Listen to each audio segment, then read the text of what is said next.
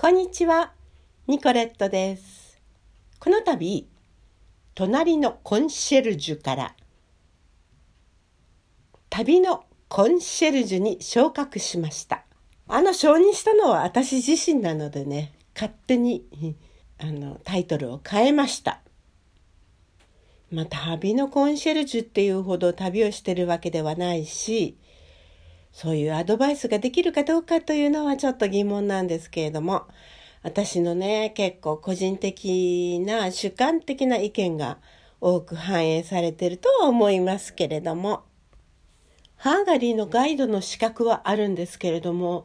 添乗員の資格はないんですね。ですから、その添乗員になりたくって、ちょっと若い頃にね、挑戦してみたことはあるんですけれども、計算問題みたいなのが出てくるんですよ。えっ、とね、例えばね、新幹線とかその、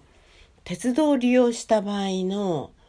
その利用の仕方で、どこからどこまで何時間これに乗って、それからこうして、ああして、こうしてというのを全部計算して、それで、えーとにかくそういう、あの、交通を利用した場合の計算の仕方とかですね、えー航空券のこととかですね私も数学が苦手な人なので数字が苦手って言ったらいいのかなちょっとねそういう問題が出ちゃうとねすごく時間かかっちゃうんですよ。それでねあのタイムオーバーで試験に失敗しちゃったんですけどそういうことよくあります。で実際添乗員をやっている方からねお話を聞いたんですけれども例えば海外旅行の場合10日とかねあの旅行するでしょ？で続けてそういう10日ぐらいのおツアーを組んでその後ですねあのしばらくまた休んでそれからまたツアーに出かけてっていうようなことが続くらしいんですけれどもあ多分私にはそういうことはできないなと。まあ、あのガイドをやってまして朝早く起きてですねそれから集合場所に行ってそれから夜皆さんがホテルにお着きになって眠りにお着きになるそこまでですねとお世話してそれから自分のところに帰って就寝。ですからねもう本当にえー、12時間以上ですね働き詰めになっちゃうんですね。だからかなり強い体力と精神力が必要とされますそれでもね好きだったら続けていけるわけですけれどもねうんちょっと自信がなかったかな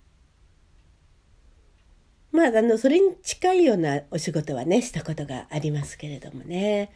前にもお話ししましたがハンガリー現地でランドオペレーターの仕事はしていました。日本の会社からですよ。こういうツアーを組みたい。こういうあの企業の皆さんをハンガリーにお連れしたい。えー、つきましては車の手配。まあ、ガイドは私がやるとして車の手配と宿泊所の手配そして訪問地の手配、まあ、食事の手配もありますね。でお願いしますと言われていろいろまあ組んでみますね。で予算も組んででこれでいかがでしょうか？とまああの提示するわけですね。そしたらね一番大きいのはやはり予算なんですね。いやちょっとこれじゃ高すぎますって必ず言われます。えどのぐらいに抑えればいいですかって聞いてびっくりですよ。もういやそんな金額じゃできませんっていう金額をねってくるところが多かったですね。まあそうじゃないところもありましたけれども、まあ、音楽関係の方々で、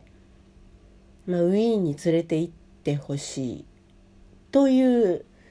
あの団体の方の場合にはですねそんなにあのダンピングなかったですね。ですけどそうやって本当にもうえ？手数料ってこれ何パーセント？っていうぐらいですね。そういうところもあるからね非常に苦労するんですよですから普通旅行代理店っていうのはもう数で勝負なんでしょうね数をこなして少ない手数料でもたくさんねお客様があのついてくれればなんとかなるわけですね。ハンガリーのね旅行代理店みたいなところはそんな大きいところはあありますよ。でもまああの個人旅行で行きたい時なんかはねもう本当にデスク1個で、えー、中年のご婦人がねあの電話一本でそういう旅行を斡旋してるっていうところが結構ありましたね。私もそういうところを利用してフランスにねお友達とバス旅行に行ったりしましたよ。でもねそういうところを利用していくとね大変ですよ。まあほとんどハンガリー人の方たちなんですけどお客様は。で私も同僚であるお友達とそれと娘と私の3人でね、えー、フランスパリバスの旅。行きと帰りだけ